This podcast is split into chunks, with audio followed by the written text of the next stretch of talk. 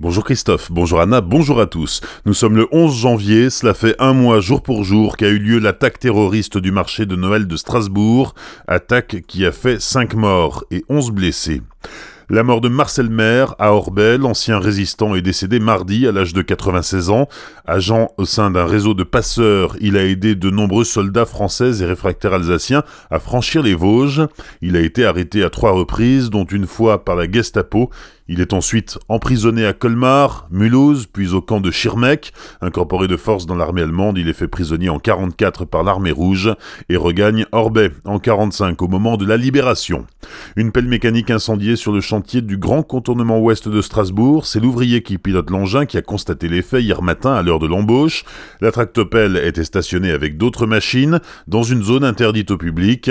Arcos, filiale du groupe Vinci, à qui appartient l'engin, a porté plainte. Par la suite, d'autres dégradations ont été constatées, des flexibles ont été sectionnés sur une niveleuse et le pare-brise d'un camion-ben a volé en éclats. Face à la crise actuelle, plusieurs communes de Centre-Alsace proposent de recréer le lien de façon pacifiste et constructive. En réponse à la colère et au malaise révélés par le mouvement des Gilets jaunes, les élus mettent à disposition des citoyens des cahiers de doléances.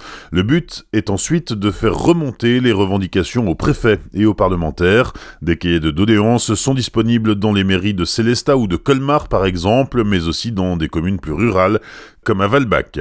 Au Bon Pichet, à Célestat, figure dans la nouvelle sélection des bibes gourmands du guide Michelin dévoilée hier matin.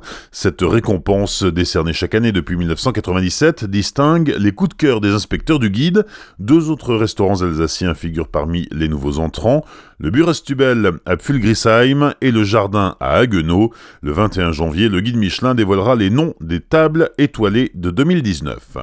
Ce week-end, la plupart des stations alsaciennes devraient accueillir les skieurs. Toutes les pistes ne seront pas ouvertes, mais la neige tombée cette semaine donne déjà de belles perspectives. Les conditions sont très bonnes au Schnepfenried où l'on enregistre déjà 25 cm de neige et 12 pistes ouvertes sur les 20 que compte la station. Bonnes conditions également à la station du Lac Blanc à Orbay où 7 pistes sont praticables. À Sainte-Marie-aux-Mines, la station ouvre demain, tandis qu'au Markstein, les nocturnes reprennent ce soir de 18h à 22h.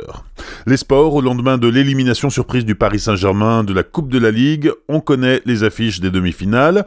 Le tirage au sort avait lieu hier soir sur le plateau de Tout le Sport. Guingamp recevra Monaco le mardi 29 janvier et Strasbourg accueillera Bordeaux le lendemain, mercredi 30 janvier. Le Racing qui se déplace à Toulouse dimanche dans le cadre de la 20e journée de Ligue 1. La rencontre débute à 17h. En basket, la SIG joue à Dijon dimanche à 18h30. Match pour le compte de la 16e journée de Jeep. À Célestal, la traditionnelle cérémonie de la crémation des sapins a lieu demain au Temps-Maten, une initiative de l'amicale des pompiers de la ville et de la confrérie du sapin.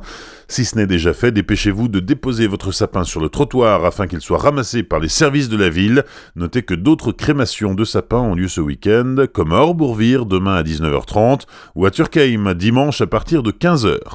Enfin, c'est demain soir qu'a lieu l'élection de Miss Excellence France, la compétition concurrente de Miss France.